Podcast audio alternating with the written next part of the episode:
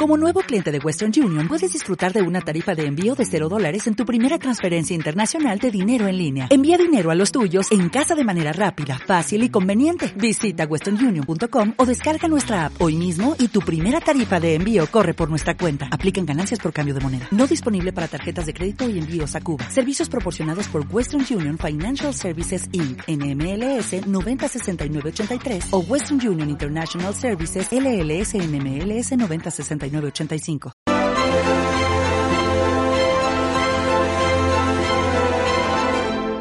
Y otra de las líneas de trabajo es también eh, eh, minimizar ese, ese, clima contrario a la gestión de crisis por parte del gobierno.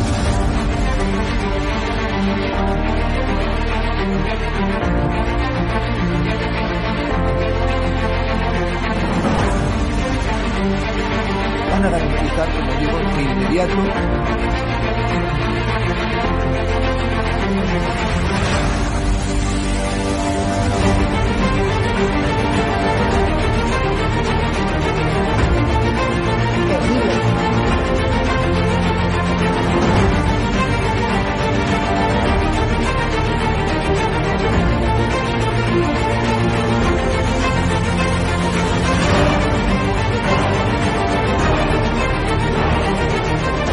trata de limitar la libertad de expresión, pero sí se trata de limitar el que se puedan vehicular falsedades a través de los medios de comunicación que hoy son los periódicos, las radios, las televisiones y también las plataformas digitales.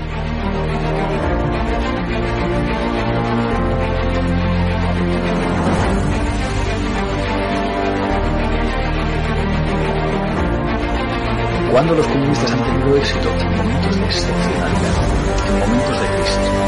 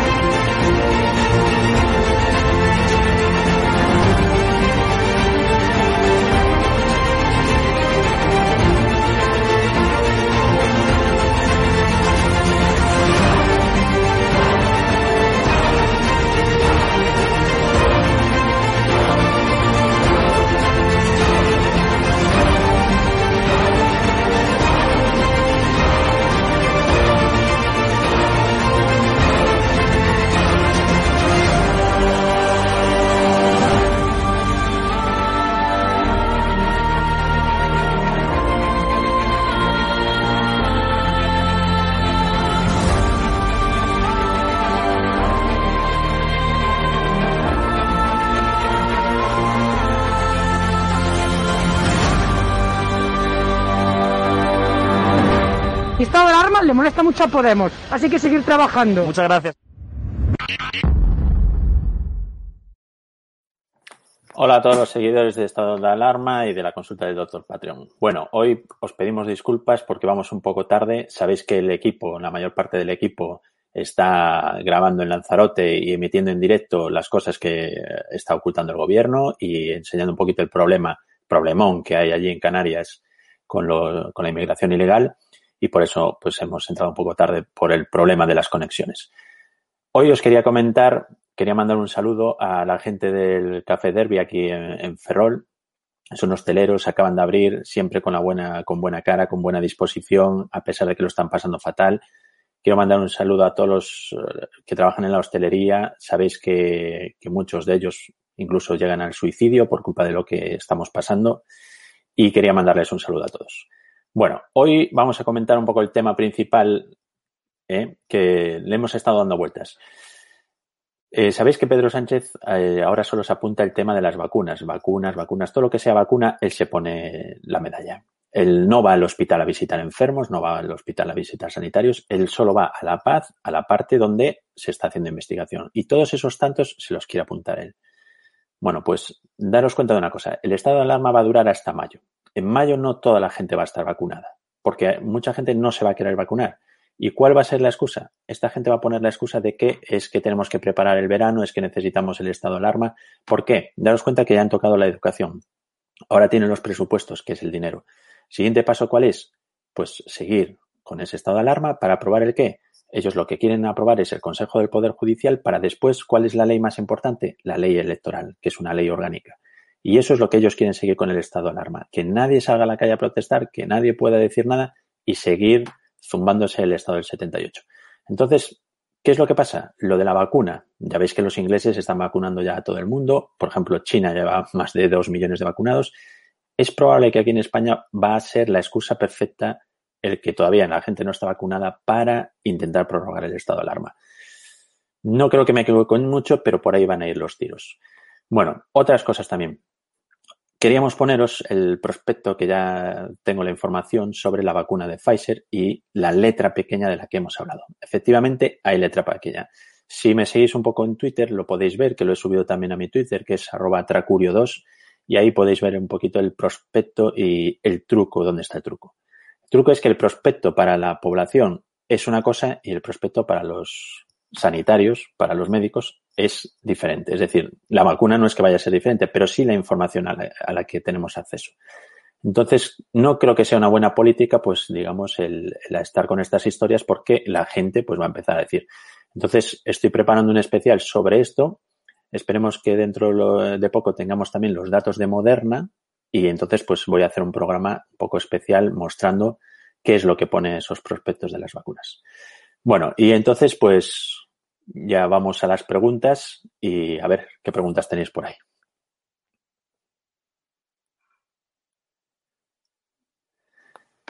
Brewell Fandango nos dice, yo la verdad la sabía desde el confinamiento, cuando aprovechaban para meternos en pabellones deportivos y colegios de mi zona y movernos de una a tres de la madrugada, mientras estábamos encerrados como ganado. Bueno, no sé por dónde va esta, esta pregunta. Me imagino que estás diciendo que sí, que ya sabes que van a prorrogar el estado de alarma. Pues fijaros, a vosotros se están metiendo en pabellones deportivos y a la gente que está llegando de forma ilegal los están metiendo en hoteles de cuatro estrellas con su piscina. O sea que estamos, estamos muy bien. Vamos por ahí a ver si hay preguntas. Que Hugo está en Lanzarote y sabemos que en Lanzarote tienen de todo menos buenas conexiones. Es decir, no solo los abandonan para, para la parte de de la vigilancia de fronteras, sino que encima no tienes buenas conexiones. Mercedes dice, me puse la vacuna de la gripe y llevo más de una semana con una quemazón que de vez en cuando me machaca. ¿Qué me puede pasar si me pongo la del COVID? Bueno, Mercedes, en principio no están relacionadas ninguna de las dos. Eh, una de las cosas que veréis en el, prospecto, en lo más frecuente es precisamente un, un dolor muscular y cefaleas. Lo de la gripe probablemente tiene que ver con alguna reacción. Si, es, si esa quemazón es a nivel local, habría que ver, habría que ver, vale, cuando te han pinchado la vacuna, que no te hayan pinchado a lo mejor cerca de una fibra nerviosa o que no se haya producido un pequeño, una pequeña, un seroma que decimos nosotros de que está ahí el líquido acumulado y eso es lo que te está dando dolor. Tendría que verlo. De todas formas, es normal que las vacunas den esa sensación de dolor, pero solo durante unos días, no una semana. Entonces, bueno, si ves que te sigue dando mucho la lata, mi consejo es que te acerques a tu médico y que le eche un vistazo, no vaya a ser que tengas un pequeño seroma, a veces puede dar un poquito de infección en el sitio donde te han puesto la inyección, si te la han puesto un poquito mal. Entonces yo te diría que mejor que le echen un vistazo si ves que no se te pasa la quemazón. La COVID no te va a afectar. José Márquez dice, ¿la vacuna de Oxford cómo va? ¿Cuándo cree que estará en el mercado? Bueno, pues sabéis que la Oxford, como lo lleva AstraZeneca y de momento han sido los más transparentes, aunque ahora ya Pfizer pues ha tenido que demostrar todos los datos, pues lleva bastante retraso. Probablemente lleve casi un mes de retraso. Es decir, que si estas vacunas van a salir ahora en Europa en enero, pues probablemente Astra hasta finales de enero no empiece a estar disponible. De todas formas, yo también estoy haciendo un seguimiento, pero la EMEA no, tiene datos disponibles. ¿Qué va a pasar? Pues probablemente que los ingleses que se han ido de Europa pueden aprobarla antes y entonces ahí tendremos más, datos de, de la vacuna de Astra. Pero de momento calcula que hasta finales de enero no creo que Astra sea capaz de pedir las autorizaciones. Marina nos preguntan, por favor, ¿sigues pensando que es mejor la vacuna de Oxford que la de Pfizer? ¿Cuál te pondrías tú? Bueno, yo ya he dicho que yo votaría por la de Astra, la de Oxford, que es, o sea, Astra es la compañía y Oxford es la universidad que ha trabajado con ellos es una tecnología que ya está más que experimentada, que lleva muchos años desarrollándose, que ya se ha usado con más vacunas. Entonces, cuando veamos la letra pequeña, que ya os digo que en el próximo programa ponemos el prospecto de la de Pfizer, por ejemplo, vamos a poder compararlas y vamos a ver cuál da más sensación de seguridad y cuál es más segura. Esto no significa que las nuevas vacunas de ARN mensajero, que esto es el futuro de probablemente la biotecnología, no sean seguras. Pero evidentemente tienen la limitación de que no ha pasado el tiempo para decir 100% seguras. De momento, lo que he podido leer es que los síntomas frecuentes son bastante, eh, quiero decir, más o menos la mitad de la gente va a sentir cefaleas, algunos van a tener náuseas, dolores, dolores musculares. Esos síntomas son bastante frecuentes. ¿Por qué? Porque se produce una inflamación, nuestro organismo reacciona hacia la vacuna para crear las defensas y esos síntomas son bastante, eh, van a dar en bastantes de nosotros. La de Astra, de momento no te las puedo comparar, pero yo, si ahora mismo, teniendo las dos, sabiendo lo que sabemos, yo preferiría la de Astra que la de Pfizer. Luego otras cosas, porque por ejemplo, daros cuenta que tienen que tener cuidado a la hora de administrar. La de Pfizer está a menos 80 grados. ¿no? Si te ponen algo a menos 80 te va a provocar una pequeña isquemia, que es que evidentemente te quema la piel. O sea, esto, esto no va a ser tan fácil como llegar y poner esa vacuna. Las otras vacunas la gente ya tiene más dominio de cómo se colocan y son más fáciles, pero esa vacuna pues hay que tener unos ciertos cuidados de que se conserve bien, de la cadena de frío. Es decir, que a mí de momento pues no es la que más me gusta. Cristina pregunta, ¿participantes en la vacuna de Pfizer son suficientes? Bueno, vamos a ver, 45.000 participantes nunca es suficiente porque daros cuenta que, por ejemplo, sabemos que hay vacunas que tienen efectos graves en uno entre cada millón de personas que se vacunan. Evidentemente son efectos muy, muy raros, muy, muy infrecuentes. Entonces, claro, si estamos hablando de efectos que pueden aparecer en un millón de personas, 45.000, no parece que sea un grandísimo número. Lo que se descarta con 45.000 son los efectos adversos graves inmediatos a la vacuna. Es decir, pues por ejemplo, una anafilaxia, que es una reacción de tu organismo rápida contra, contra la vacuna y es como una especie de alergia que te aparece y eso es grave.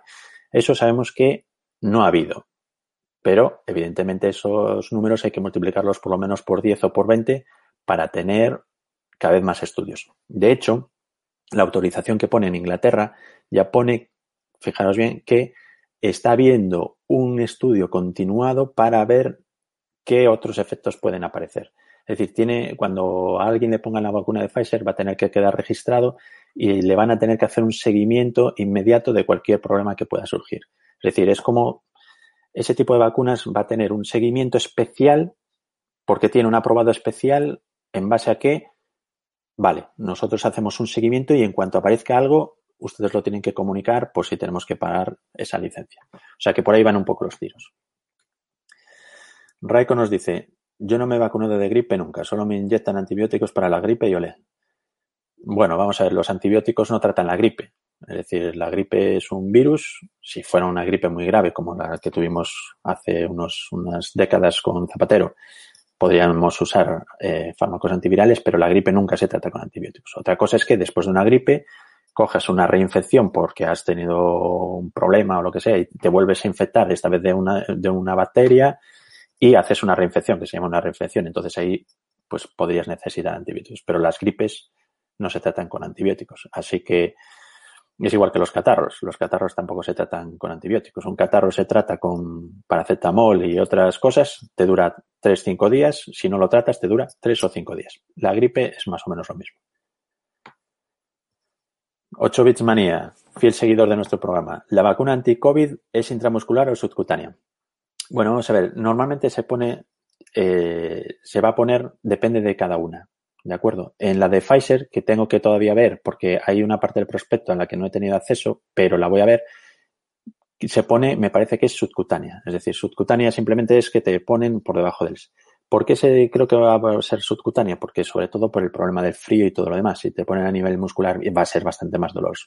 Otra cosa es que si te la ponen intramuscular, pues tampoco va a haber gran diferencia. Quiero decir, problema del pinchazo intramuscular o subcutáneo es un poco la molestia que, produce y el dolor que puede aparecer después. Entonces, en principio, yo creo que Pfizer será subcutánea y intramuscular es difícil que vaya a ser ninguna de ellas. Ángela pregunta, cuente por qué sanitarios y médicos ya han dicho que no se la van a poner. bueno, vamos a ver, esto, eh, en uno de los programas de la sexta un médico salía diciendo que él no quería ser primero. Bien, eso es, yo es que creo que los médicos también tenemos eh, libertad de elección. Yo ya he dicho que en cuanto tenga la posibilidad de ponerme la vacuna, yo personalmente me la voy a poner por responsabilidad y porque pues yo veo los efectos secundarios que está provocando el coronavirus y prefiero ponérmela. Y si podemos, lo ponemos en directo y salimos poniéndonos la vacuna. Otros médicos, pues a lo mejor, pues tienen sus razones, sus motivos, tienen también sus miedos, dicen yo no me vacuno, pues porque a lo mejor ya le he pasado, o yo, pues no, no me la quiero poner de momento hasta que tengan una seguridad del 100%. Es decir, evidentemente están en su derecho. No es lo mejor decir que no te la quieres poner. Creo que evidentemente esto va, digamos, al final eres un médico y es igual que el que es un bombero, es un militar. Tienes que estar ahí y si te vacunas proteges a los pacientes a los que estás viendo. Entonces, yo creo que los médicos nos la debemos de poner y además dando ejemplo. Pero, como digo, la vacuna nunca puede ser obligatoria. Entonces, si la gente no se la quiere poner, creo que no hay que obligarles. Más cosas. Mercedes nos pregunta, solicitar cita con mi médico hasta conseguir telefónicamente con dos semanas mínimo. Se me ha caído el brazo. Bueno, vamos a ver, si, por ejemplo, síntomas. Si en esa zona empiezas a tener, pues, eh, rojez, si empiezas a tener más dolor en, el brazo, yo te diría, pues te puedes poner, por ejemplo, si te está molestando, una pomada tipo trombocit, porque a lo mejor simplemente del pinchazo te ha quedado ahí un pequeño hematomite y te está dando la lata y se te resuelve. Si empiezas a notar, pues, calentura en el brazo o empiezas a notar, por ejemplo, que a lo mejor tienes incluso un poquito de fiebre, pues entonces tienes que acudir a tu médico, ni siquiera esperas la cita. Podría ser incluso por urgencias. En principio no te debe de dar mayores problemas. Yo aplicaría el trombocid y con eso te debe de ser más que suficiente. Eugenia pregunta, ¿es cierto que habrá que vacunarse de por vida, es decir, todos los años?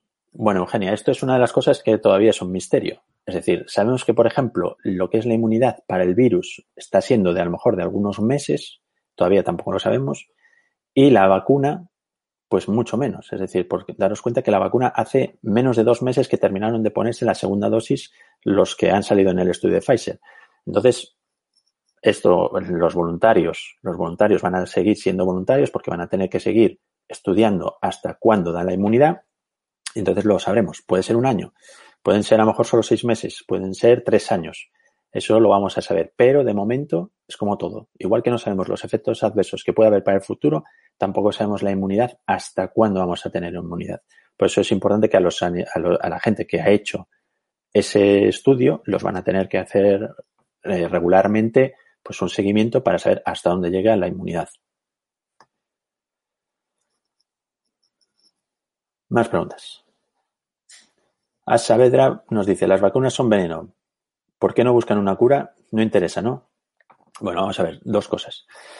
La vacuna en realidad no es un veneno. Por ejemplo, la vacuna de ARN es algo que ya tenemos nosotros en todas nuestras células, el ADN y el ARN. Es decir, no es que sea un, veneno. De hecho, en el prospecto os pondré todo lo que trae la vacuna, incluido los excipientes que trae. Lo que pasa es que, ¿por qué no se busca un medicamento?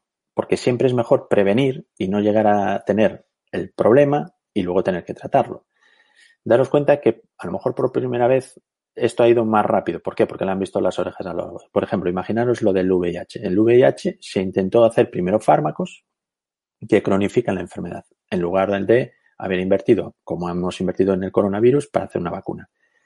¿Por qué? Bueno, siempre es mejor tener la vacuna, no sufrir nada de la enfermedad, que además la vacuna cuesta 1,16 euros y no tener que estar dando tratamientos, tener que ir al hospital, la mayor parte de ellos van a ser endovenosos, es decir, es por eso. No es que no, no interesen, es decir, la cura, la cura tenemos ya algunas curas, pero la cura nunca va a ser perfecta, 100% perfecta. Lo perfecto es no contagiarse. Mari Carmen pregunta, ¿por qué para el SIDA no han sacado una vacuna y para el COVID en menos de un año ya hay vacunas? El COVID existe, pero hay un fin para la humanidad. Somos muchos y ya no hay recursos para todos. Bueno, pues justo lo que estaba comentando.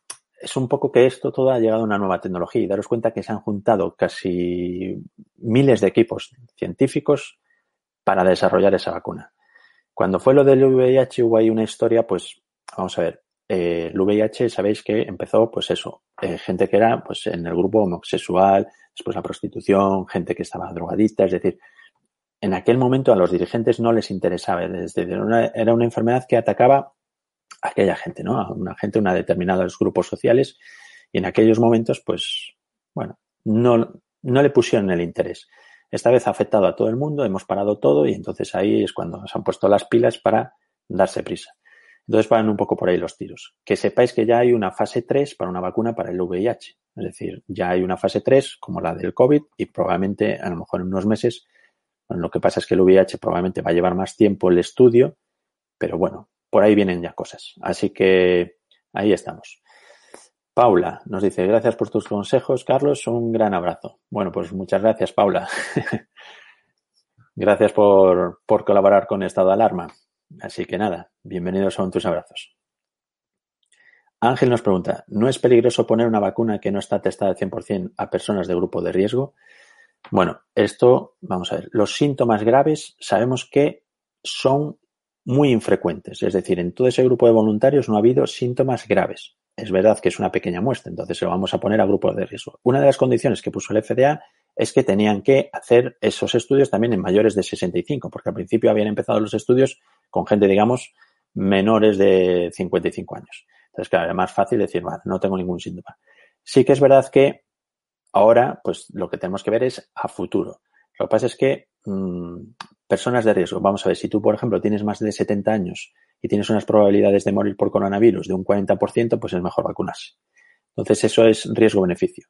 Que a mí yo estoy en contra de decir, bueno, vamos a vacunar a los jóvenes, ya, pero un chaval de 14 años, pues no va a tener síntomas. Entonces, yo me voy a poner una vacuna a un chaval de 14 años que no va a tener síntomas. Pues no es, creo yo, ético, aunque digan, no, es que luego el chaval puede contagiar. Bueno, el chaval puede contagiar, pero entonces los que tienen problema de contagiarse son los que se tienen que poner la vacuna sobre todo el gobierno que ha comprado 200 millones de viales, que nos van a sobrar viales para regalar a Argelia, a Marruecos y a todos los que sea, pues que vacunen a todo el mundo. Pero, o sea, estas, las vacunas están probadas primero para mayores de 12 años. Entonces, pues no, no creo que sea muy ético decir, no, vamos a vacunar a todos los jóvenes. No, vamos a vacunar a los que tienen miedo o tienen más riesgos de sufrir el coronavirus. Y después lo demás, pues ya vamos hablando y les vamos vacunando si quieren si quieren sus padres, en este caso, que son menores, no como el gobierno, que con 16 años pues dejan que se, se puede ir fácilmente a abortar ella sola. Mandrilot dice, la vacuna modificará tu ADN. Seas como un tomate modificado genéticamente. Bueno, vamos a ver, el modificar el ADN es más complicado que eso. Ya hay terapias que modifican el ADN, ya hay terapias regenerativas. De hecho, pues por ejemplo, tenemos células pancreáticas cuando uno tiene diabetes, que porque se le van muriendo esas células que, que, producen la insulina, ya tenemos algunas capacidades y ya hay estudios que pueden intentar regenerar esas células del páncreas. No es que se cambie el ADN, es que, digamos, se utilizan ahí pues células madre que tienen potencial para transformarse en nuevas células que tienen insulina. En este caso, ¿qué van a cambiarnos el ADN? Bueno, en principio, el ARN mensajero no entra en el núcleo de la célula, es decir, no va a ser asimilado por nosotros. Eso, eso es en, el, en principio, ¿no? La, teoría. Luego ya veremos si eso es así, pero en principio eh, no creáis eso. Es decir, además existen muchos tipos de vacunas. Si tú tienes miedo a que esas ARN mensajero te modifiquen el ADN, pues vas a tener Astra, vas a tener virus atenuados, vas a tener incluso la rusa, la china, españolas, y entonces uno pues puede decir, no, pues yo este tipo de vacunas no me lo quiero poner, yo prefiero este. Y dentro de unos años, con 200 millones de viales que ha comprado el gobierno, pues yo creo que podremos escoger qué vacuna nos queremos poner. Vamos con Margot. Nos van a tener siempre en cuarentena, os la pongáis o no. Se han dado cuenta que somos idiotas y que pueden hacer lo que quieran con nosotros. Se ríen de nosotros que no se gasten el dinero en vacunas. Bueno, realmente la vacuna es barata, es decir, es uno con 15 euros la vacuna de Astra. Es decir, eso es baratísimo. Lo que pasa es que yo estoy un poco de acuerdo con Margot. Es decir, nosotros sabemos ahora las encuestas que dicen, bueno, pues menos del 40% de la gente se quiere poner la vacuna. Bueno, pues eso va a ser, creo yo, el pie ideal para que el gobierno diga, no, es que como toda la gente no se ha vacunado, no tenemos inmunidad de rebaño, no tenemos bla, bla, bla, bla, tenemos que seguir así. O tenemos que hacerla obligatoria.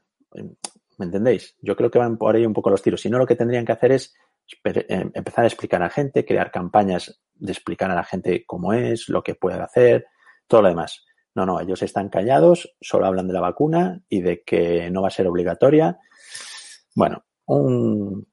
Iván Redondo no da puntada sin hilo, que lo sepáis. Raiko dice, estoy ante un médico. Muchas gracias, doctor. Encantado de escucharle. Bueno, pues muchas gracias, Raiko.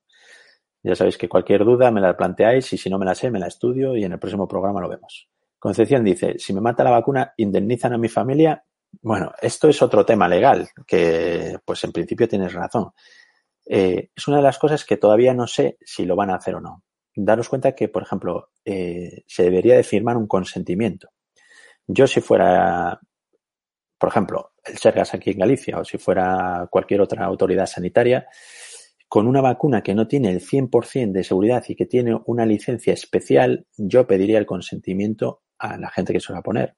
Y claro, en ese consentimiento tiene que venir explicado todo. Entonces tú ahí consientes, te lo pones y digamos que si pasa algo, pues en principio si, se, si es achacable, pues imaginaros a un defecto porque la vacuna venía contaminada o porque ha habido cualquier problema, en eso a todo el mundo nos tendrían que indemnizar. Es decir, eso no quita una cosa. Otra cosa es que, digamos, eh, tienes un problema, un problema que está dentro de lo que es probable, pues probablemente a lo mejor ahí no te van a indemnizar.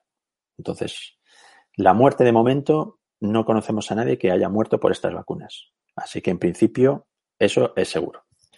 Y Andrés nos dice, ¿disminuir el tiempo de estudio de la vacuna no conlleva riesgos? Bueno, el, conlleva riesgos, pero es como todo. Tenemos que valorar aquí los riesgos y beneficios. Es decir, tú date cuenta que están muriendo muchísima gente mayor de 70 años, de 65 años, tiene una altísima mortalidad. Entonces tú tienes una vacuna, tienes pues un poco como los americanos, que a veces tienen tratamientos experimentales que se lo ofrecen a gente, pues que a lo mejor tiene un cáncer o que tiene muchas probabilidades de morirse, y esa gente dice, bueno, pues yo tengo muchas probabilidades de morirme, prefiero probar, digamos, algo experimental.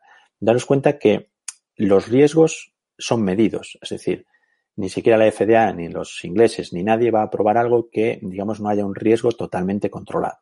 Evidentemente, a muy largo plazo no podemos saberlo, como hemos explicado, pero ellos saben, tienen unos datos, han hecho unos estudios y saben que hay unos riesgos muy minimizados. Entonces ponen la balanza del riesgo-beneficio y dicen, vale, vamos a adelantar esto. Por eso es lo que os he explicado un, poco al principio y lo que os diré en el próximo programa. Durante el tiempo que vayan vacunando, a la vez van a seguir haciendo un estudio minucioso de si aparece algún problema para cortarlo de raíz. ¿Qué hay de cierto con la solución de dióxido de cloro? He oído a médicos que dicen que a la OMS no le interesa. Vamos a ver, lo del dióxido de cloro y todo lo demás. Mm, no están probados que tengan una altísima eficacia. Vale, entonces, bueno, eso apareció como al principio, como lo de la cloroquina, como muchas cosas, pero al final cuando empiezas a tratar a, muchos pacientes y empiezas a hacer estudios de verdad comparativos, pues ves que, pues bueno, no te da mayor éxito. Ahora existen nuevos medicamentos, por ejemplo, Lilly ha sacado unos, un medicamento que a personas que no están graves, sino al inicio de la enfermedad, si se le dan, pues evita el ingreso, evita que vaya más. Es decir, cada vez tenemos más medicación también con el coronavirus, porque bueno, ahora todo el mundo habla de la vacuna, pero ya existen algunos fármacos que van dirigidos al coronavirus. Entonces yo creo que cuando tengamos las vacunas y esos fármacos, pues oye, la gente que a lo mejor no se quiera vacunar va a tener derecho a recibir tratamiento médico y el que prefiera no, llegar a esos sistemas va a tener la opción de vacunarse. Más cosas. Alma de la Cruz. Más baratas eran las mascarillas. No las compraron. bueno, lo de las mascarillas es cierto. Vamos a ver, lo de las mascarillas. Por ejemplo, nosotros eh, teníamos mascarillas especiales en enero, porque ya lo veíamos venir. Era un virus que se transmitía por vía respiratoria, 14 días que podía ser contagioso sin síntoma. Vamos, se veía que eso se iba a extender. No las compraron porque, sinceramente, yo creo que ellos tenían su ideal, lo del 8M y compañía, también creyeron que iban a ser capaces de, de hacerse con la situación y todo lo demás, y luego, pues, esto fue un desastre. Las vacunas las están comprando a medida que las sirvan, eso nos va a llegar. La ventaja que tenemos esta vez es que es Europa la que nos va a dar las vacunas, no es el gobierno español. El gobierno español forma parte de Europa y es Europa la que ha tratado con los laboratorios precio, qué dosis van a venir y todo lo demás. Es decir, que, creo que en eso han debido de poder meter poca mano. Con las mascarillas metieron mucha mano. Ya sabéis a lo que me refiero.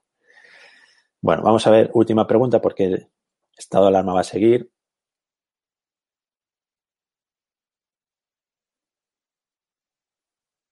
Y si no hay más, hay. Oscar, ¿qué relación tiene la vacuna con el reseteo mundial? Bueno, sé que es lo que más os interesa, lo del reseteo mundial y todo lo demás. Vamos a ver, una de las cosas, os voy a adelantar, una de las cosas que pone en la información para médicos y que no pone, por ejemplo, en la información para pacientes es, habla un tema de fertilidad, la vacuna de Pfizer. Por ahí van a ir un poco los tiros, es decir, eh, son, no es que quieran hacer un, que haya una, un plan para que la gente sea estéril, pero hay cosas que no se pueden probar en, X tiempo. Es decir, si a ti te han puesto la vacuna hace tres meses, no pueden ver si, pues por ejemplo, tienes, sigues siendo fértil o no sigues siendo fértil. O sea, eso lleva sus tiempos.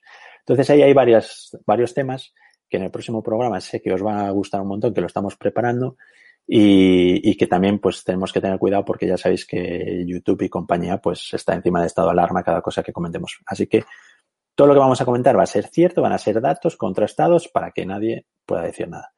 De todas formas, reseteo mundial. No creo que haya un reseteo mundial. Lo que sí que creo es que después de las pandemias a lo largo de la historia nunca han venido cosas buenas. Eso es así y siempre ha sido así. Entonces, nosotros de momento hemos cogido lo que hemos cogido y tenemos un gobierno pues que va por ahí. Bueno, pues otra vez os pido perdón por haber empezado tarde el programa desearle a Hugo y, a Javier todo el éxito ahí en Canarias, que están ahí haciendo un excelente trabajo. Y yo ya me despido hasta el próximo programa que os puedo asegurar que va a ser muy interesante y os va a gustar. Un saludo a todos.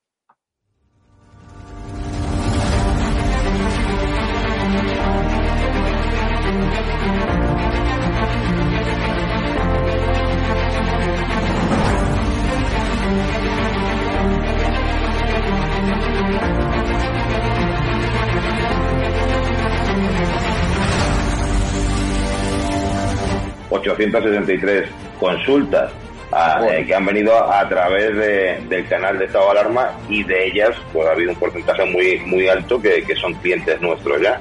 Yo la verdad que cuando hice, cuando di este paso de publicar, porque claro, yo no tengo ningún medio de comunicación como puedes tener tú, y mi forma de, de demostrar mi cabello y mi indignación con este mm, pues voy a intentar a ver si puedo, puedo, que yo no soy políticamente correcto. Has sentado cátedra, apoyas un proyecto por la libertad de expresión, has puesto una pancarta contra el gobierno, te va mejor que nunca a pesar de la pandemia. Don Félix Revuelta, presidente de Naturhaus, propietario también de la Unión Deportiva de Logroñés, dueño de este hotel maravilloso donde nos has alojado. Está mal que lo diga, pero desde que me hice un poco famoso por mis expresiones en contra de este gobierno social comunista, mi negocio ha ido para arriba.